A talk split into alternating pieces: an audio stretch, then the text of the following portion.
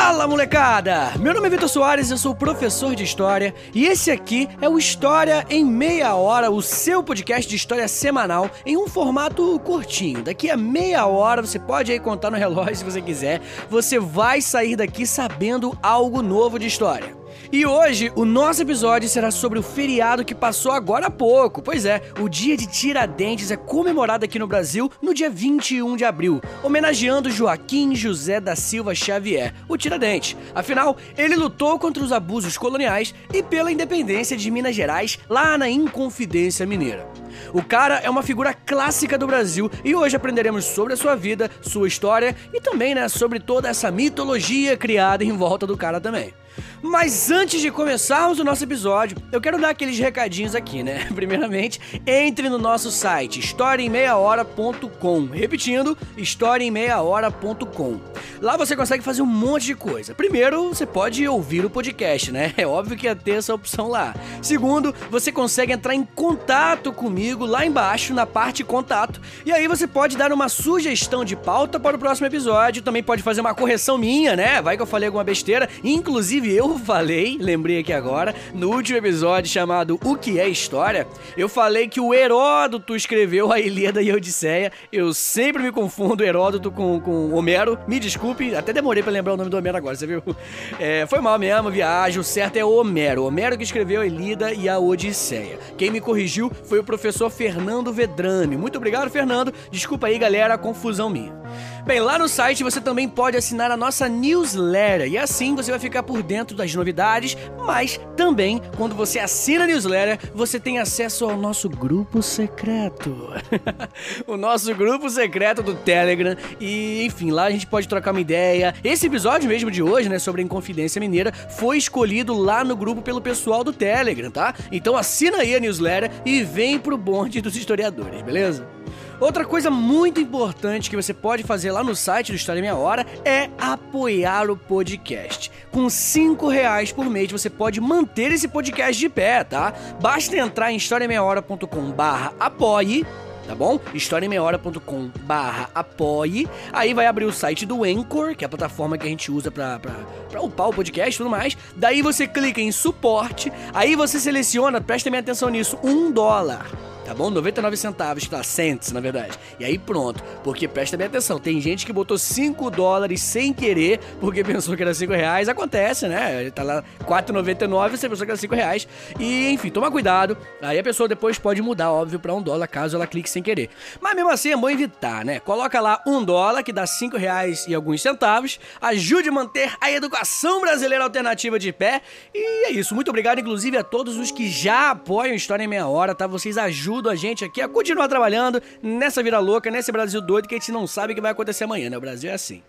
Pra terminar aqui esses recadinhos, ouça o meu outro podcast de história, tá bom? Eu tenho um outro podcast chamado História pros Brother. Eu faço ele junto com Alexandre Níquel, tá bom? É bem legal, é um podcast mais bobo, assim, é mais descontraído e tudo mais, mas vale muito a pena. Também é história, também é um papo bem maneiro. Muito bem, me siga nas redes sociais, é @profvitorsoares, tanto para Instagram, Facebook, Twitter, tudo isso. Repetindo, arroba Soares, Vitor sem C.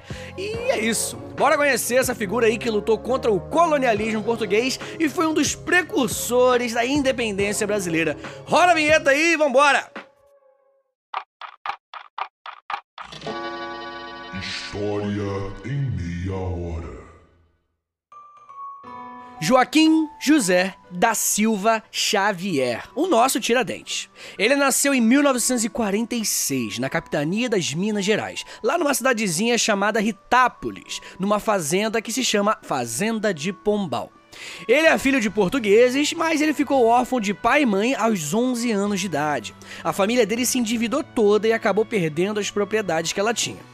É aquela velha história, né, que muita gente tem de quando a família era rica, daí veio o vô, perdeu tudo, sabe essas coisas clássicas? Então, o Tiradentes compartilha isso com vocês.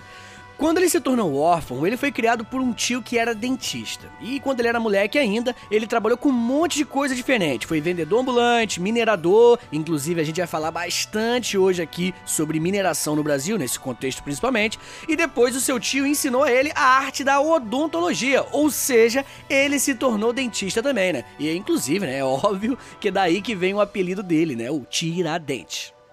Após isso, ele chegou a ser militar. Pois é, o cara é trabalhador mesmo.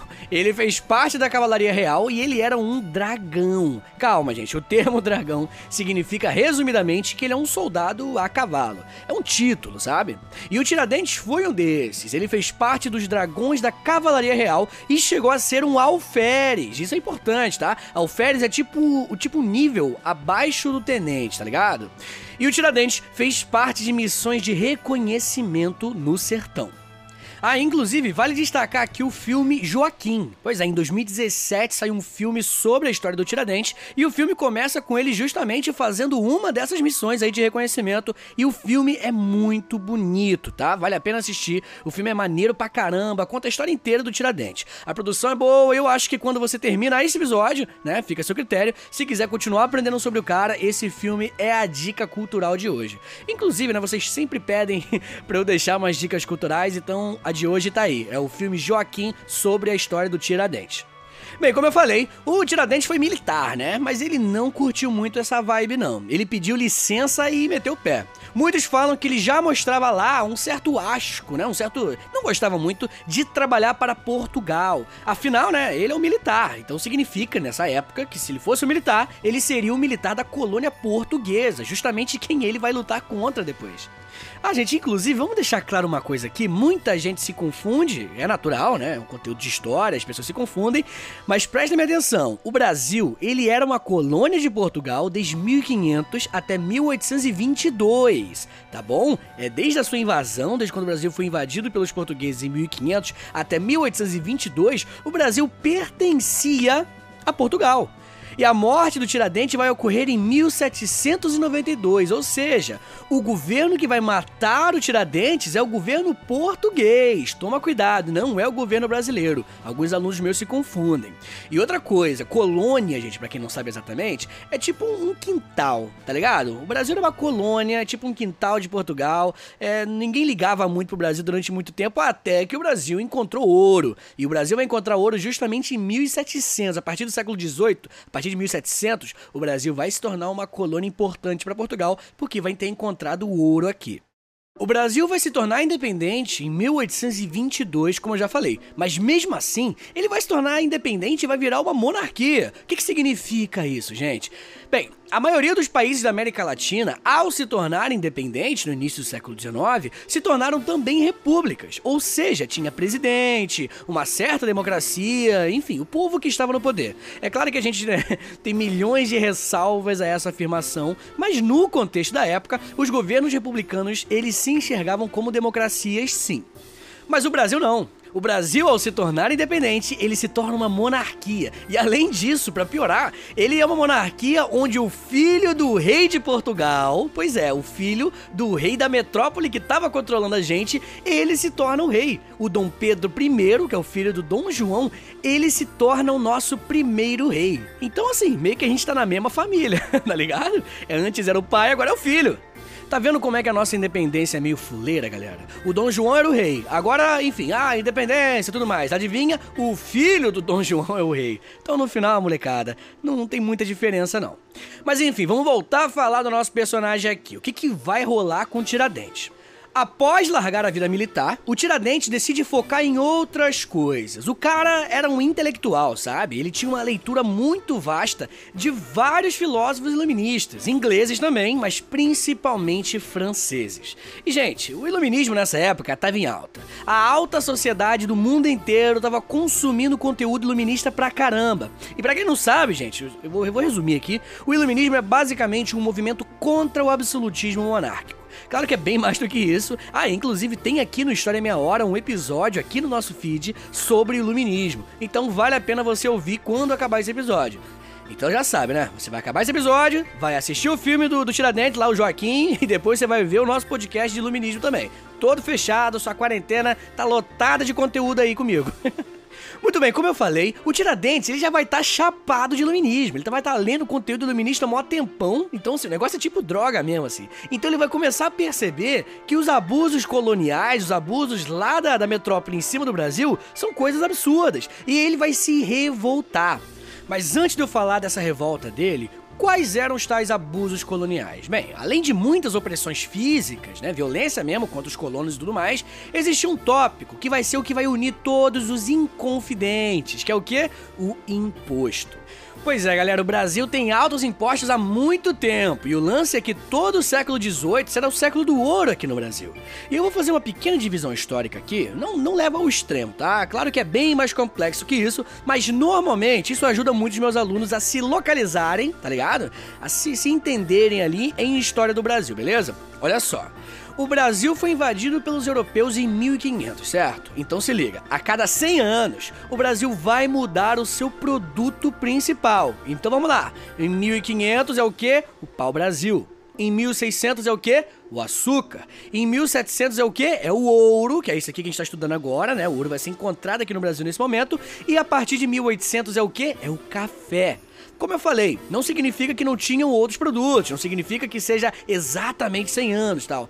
Mas isso ajuda muito a você se encontrar em história do Brasil. 1500 para o Brasil, 1600 açúcar, 1700 ouro, 1800 café tá bom? É óbvio que o café vai até além, tá? Durante boa parte do século XX, o café vai ser super predominante no nosso país, mas dá para entender bem assim de forma genérica o que foi, né, o produto em cada período histórico do Brasil. Esses produtos são muito importantes para você entender a história do Brasil nessa época, tá? Não tô falando aqui só do produto em si, é que esses produtos eles vão determinar o caminho que a nossa história vai seguir.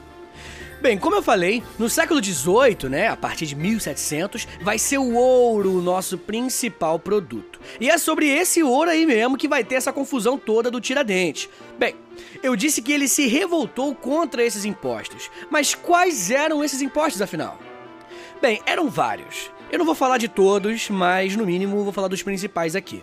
Desde 1702, assim que o ouro foi encontrado aqui no Brasil, vai ser criada a Intendência das Minas. Basicamente, era uma instituição da coroa portuguesa aqui no Brasil para fiscalizar as autorizações de mineração, para também fiscalizar a quantidade do ouro extraído e também para fiscalizar o pagamento de impostos. Não era todo mundo que podia simplesmente ir numa mina ou num riacho com ouro, sei lá, pegar o ouro e ir embora. Não, não era isso não. Existia uma burocracia muito forte lá da coroa portuguesa para controlar a extração. A ideia de Portugal, gente, era conseguir sugar ao máximo o ouro que tinha sido descoberto. Portugal estava num momento muito ruim economicamente, sabe? Afinal, o açúcar brasileiro entrou em decadência há poucos anos antes. E há poucos anos antes também, Portugal passou por aquele período muito complicado da sua história, que é a União Ibérica. Mas isso é um assunto para um outro podcast. Se você quiser esse tema aqui, se você quiser um episódio sobre União Ibérica, manda mensagem para mim lá em historiameiahora.com, que se tiver bastante gente pedindo, com certeza eu faço um episódio sobre isso sim, tá bom? Bem, um dos impostos mais famosos é o quinto. Você provavelmente já ouviu sobre ele na escola, né? Mas de qualquer forma, para quem não sabe, o quinto era 20% do ouro encontrado. Por isso, né, um quinto, 1 barra 5. Inclusive, né, muita gente acha que a expressão, ah, vá pro quinto dos infernos, vem daí, do imposto. Só que Portugal, né, não levou em consideração o fator Brasil, né? Aqui as coisas são diferentes, parceiro. A galera aqui começou o que? Contrabandear o ouro. Pois é, para você ter uma noção, o vagabundo pegava um santo né, a imagem de um santo de madeira, sabe? Então o pessoal cavava um buraco nessa imagem desse santo, entupia o santo cheio de ouro e depois andava pela cidade e ia embora com o ouro sem descontar o quinto né? E aí vai nascer outra expressão importante dessa época, que é o santo do pau oco. E quem nunca ouviu a sua mãe chamando você de santo do pau oco, né? Isso é um clássico das histórias da mãe. É isso e chinelo voando na tua cara. Também tiveram muitos casos de pessoas engolindo ouro e enfiando em outros lugares, né? Você sabe, dentro de si mesmo, né? Eu não posso falar, o horário não permite, mas, né, enfim, você tá entendendo o que eu tô falando. Tudo em troca de poder contrabandear o ouro e não descontar o imposto lá do quinto.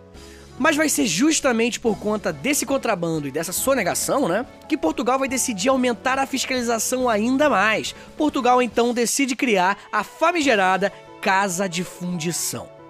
Para quem não sabe, fundir o ouro é basicamente derretê-lo, né? Transformar o ouro que estava em pó, em pepita, seja lá o que for, em barra. A ideia era dificultar um pouco a vida de quem contrabandeava o ouro, tá ligado? Afinal, o ouro em pó é muito mais fácil de contrabandear do que o ouro em barra. Portugal então vai proibir a circulação do ouro em pó. Se você fosse pego andando com um saquinho de ouro, você era preso e o seu ouro era confiscado ainda. A lei exigia o seguinte: você pegava o seu ouro lá na natureza, lá, né? Ia correndo pra casa de fundição, lá, né? O cara, o, o senhor que trabalhava lá, ele pegava aquele ouro, fazia uma barra de ouro com esse ouro aí que você achou, e ali mesmo ele cobrava o quinto, ele cobrava também o preço do serviço, né? De derreter o ouro e tudo mais, e também era muito comum nessa época que o cara que fundia o ouro malocasse um pedacinho de de ouro para ele mesmo, tá? Daí o teu ouro recebia um brasão da coroa portuguesa. Aí sim, com esse brasão, o ouro era legítimo, tava provado que ali tinha sido cobrados impostos tudinho certinho e tudo mais. Mas senhores, Portugal queria mais. Portugal vai mamar na nossa teta, galera. Até secar, você não tem noção. Em 1751, Portugal vai criar a derrama. A ideia da derrama, gente, que é um imposto, era garantir que através da cobrança do quinto, Portugal garantisse no mínimo 100 arrobas anuais de ouro. 100 arrobas, aí calculando, dá algo em torno de 1.500 quilos de ouro.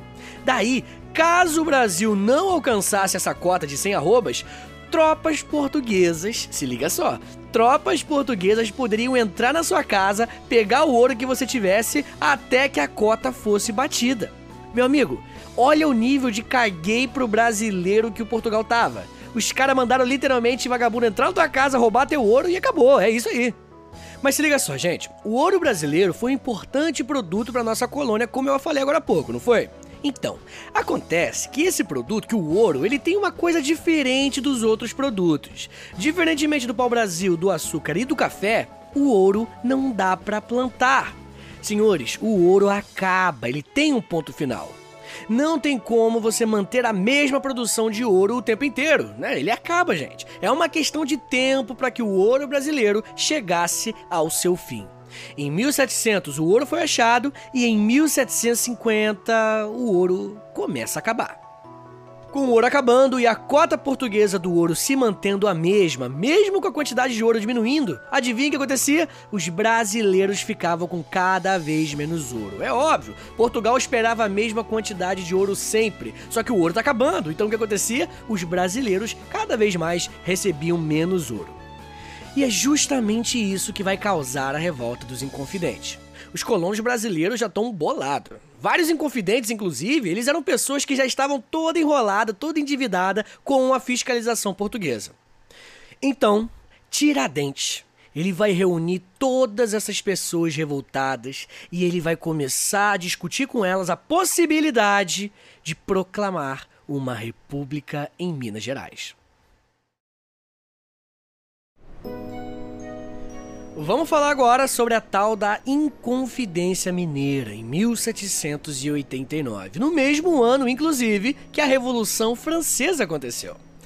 Bem, os ideais iluministas eles vão causar revoltas paralelas. Aqui no Brasil, né, a Inconfidência Mineira, que a gente está estudando agora. Nos Estados Unidos vai acontecer a independência dos Estados Unidos. E também vai rolar o que nós chamamos de dupla revolução. Dupla revolução, gente, é um termo cunhado pelo historiador Eric Hobsbawm.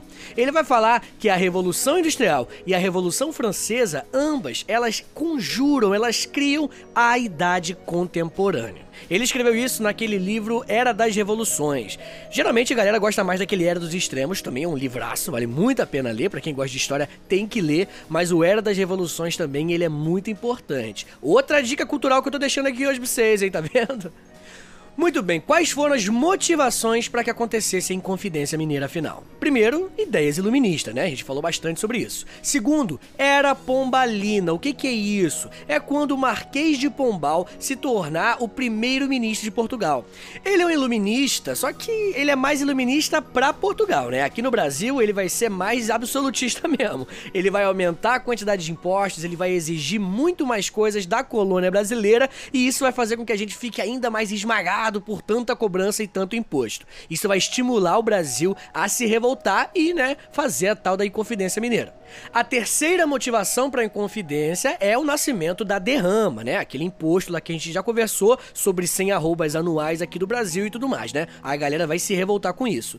E o quarto, e não menos importante, prestem bem atenção, é o Alvará da Dona Maria I de 1785. Esse alvará, ele é basicamente o alvará que proíbe as manufaturas aqui no Brasil. Pois é, aqui no Brasil a gente não poderia ter manufaturas. A ideia é que o Brasil fique ainda mais dependente de Portugal. Se o Brasil não puder fazer produtos manufaturados, ou seja, produtos industrializados, o Brasil só vai poder ter acesso a eles se ele comprar da sua metrópole. Afinal, o Brasil só pode comprar produtos manufaturados industrializados da sua metrópole. Isso é aquele conceito antigo de pacto colonial. Então, gente, presta bem atenção. Portugal vai apertar muito mais a exploração durante o século XVIII. E isso, cara, é primordial para você entender bem a Inconfidência Mineira. A galera vai cada vez mais cobrar imposto dos brasileiros, né, os portugueses, e obviamente vai ter uma resposta aqui no Brasil sobre isso. Pessoal, presta bem atenção agora, que isso aqui é uma confusão que muita gente tem quando estuda sobre o Tiradentes sobre a Inconfidência. O nosso querido Tiradentes, nenhum Inconfidente na verdade, nenhum deles eram nacionalistas, tá bom? A ideia era apenas libertar Minas, Rio e parte de São Paulo, e aí criar um país independente ali, tá ligado? Eles queriam uma coisa meio separatista, não queria que a galera do Brasil inteiro se unisse e expulsasse os portugueses, não, não, nada do tipo. Queria apenas que essa região regiãozinha de Minas, Rio e um pedacinho de São Paulo ficasse unificada e se tornasse um país ali dentro do Brasil. Outra coisa importante era que a Inconfidência Mineira ela era extremamente elitista, tá? Apenas ricos participaram do grupo, com exceção do nosso personagem aí, né? O Joaquim José da Silva Xavier, o Tiradentes, ele tava longe de ser rico, coitado. Ele era um cara aí trabalhador livre, né? Tinha uma condiçãozinha bem basiquinha, era meio ferrado, mas também tinha muitas pessoas piores do que ele pelo Brasil, mas não era nem de perto um cara rico. Ok, já vimos as motivações deles. Agora, quais eram os objetivos dos Inconfidentes? Basicamente é o seguinte: primeiro, transformar São João del Rei na capital da república que seria criada. Segundo, eles também queriam criar o alistamento dos cidadãos quando a república estivesse em risco. Terceiro, eles queriam liberar a manufatura e estimular o setor industrial aqui dessa região que eles iam criar. Outra coisa, eles queriam criar uma universidade em Vila Rica. E por último, eles queriam perdão de todas as dívidas dos que deviam Portugal. É, mas os Inconfidentes, eles não tinham consenso em duas coisas. Primeiro, Alguns eram a favor e outros eram contra de assassinar o governador de Minas, o Visconde de Barbacena. E a segunda coisa, e essa daí vai ser o que mais vai dar treta, é sobre o fim da escravidão, galera. O liberalismo do grupo era discutível, tá ligado? Muitos grandes latifundiários e mineradores não concordavam com as ideias liberais para escravos, por exemplo. Na real, gente, isso é a coisa mais comum na história. Gente rica falar que apoia o liberalismo, mas na verdade só quer pagar menos impostos. Claro que o liberalismo, de fato, acredita em menos impostos como uma melhor forma de organizar a sociedade e tudo mais. Mas o liberalismo está longe de ser somente menos impostos. Como você acredita em liberdade se você é a favor de pessoas serem escravizadas só porque elas têm mais melanina na sua pele, só porque elas são africanas? O liberalismo, gente, é utilizado em tempo inteiro pelas classes classes mais altas apenas para terem ainda menos responsabilidade social. Bem, Desculpa aí o desabafo, mas muito bem. Como eu estava falando, depois de muitos encontros secretos entre os inconfidentes, o projeto seria colocado em prática em 1789, no dia em que o governador da capitania ordenasse a cobrança da derrama eles iriam para as ruas e eles achavam que iam ganhar apoio da população também, a galera, né, que também estava descontente com os impostos. Porém, tan tan tan, vai ter uma traição, galera. Pois é. Alguns inconfidentes vão entregar todo o esquema para a coroa portuguesa. X9, amigos, X9 tem todo momento da história, infelizmente. Os três X9 serão Joaquim Silvério dos Reis, Inácio Correia de Pamplona e Basílio de Brito Malheiro do Lago. Pois é, esses três AX9 denunciaram a conspiração porque eles estavam devendo enormes quantias de impostos a Portugal. E com a denúncia, eles seriam perdoados tanto por se envolverem na Inconfidência, quanto também perdoados pelas suas dívidas. Então, senhores, em maio de 1789, o Visconde de Barbacena começou a desmontar o movimento. Ele prendeu todos os conspiradores. Inclusive, né, tinha até alguns padres que participaram do movimento e esses padres serão julgados pela igreja. Onze inconfidentes serão condenados à morte, além de outras penas como açoites, exílio lá na África e tudo mais. Entretanto, a pena de morte de 10 dos 11 condenados foi substituída por afastamento, por exílio lá na África, né? E adivinha quem vai ser o único que vai ser executado? Pois é, Tiradentes. Justamente o único cara pobre da Inconfidência.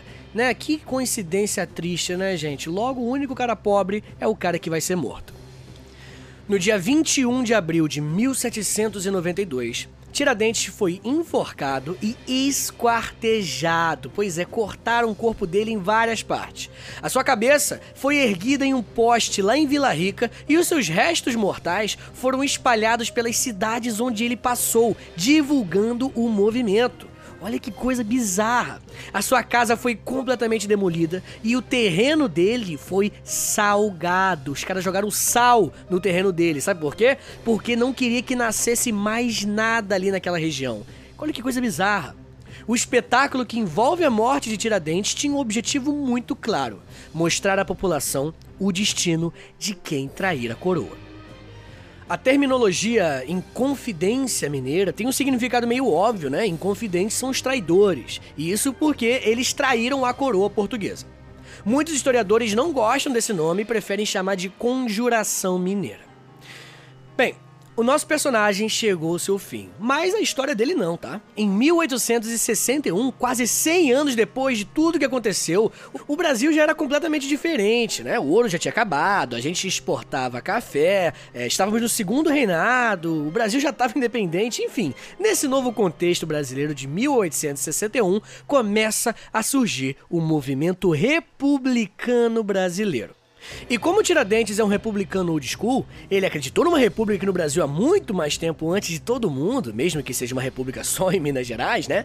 Em 1861, um jornalista republicano chamado Saldanha Marinho, ele ergue um monumento para ele lá em Ouro Preto. A intenção era óbvia, né? Era de afrontar o imperador Dom Pedro II lá na época. E depois de 1870 é escrito o Manifesto Republicano, que dizia abertamente que o Brasil deveria ser uma república. A partir desse manifesto, gente, a galera começa a resgatar informações sobre o Tiradentes. Nessa época, até esse momento, ele era um cara muito esquecido, ninguém lembrava dele. Após o golpe republicano de 1889, inclusive tem um podcast aqui no História Meia Hora sobre a proclamação da República, né? Sobre o golpe. Depois que acabar, você vai lá e ouve também. Vai ser estabelecida a República, né? Com esse golpe e tudo mais. E tem um republicano radical muito famoso chamado Silva Jardim que disse uma frase bem emblemática. Ele disse o seguinte: depois que o Brasil foi, né, republicano: Veja que país maravilhoso. Um alferes sonhou com a República, um general a concretizou. O alferes, né, obviamente, é o Tiradentes. E o general é o Marechal Deodoro da Fonseca, o cara que vai invadir o palácio de Dom Pedro II e começar a República. Vocês estão enxergando como a imagem do Tiradentes está sendo usada? O cara, ele é o republicano old school, ele é o primeiro herói nacional.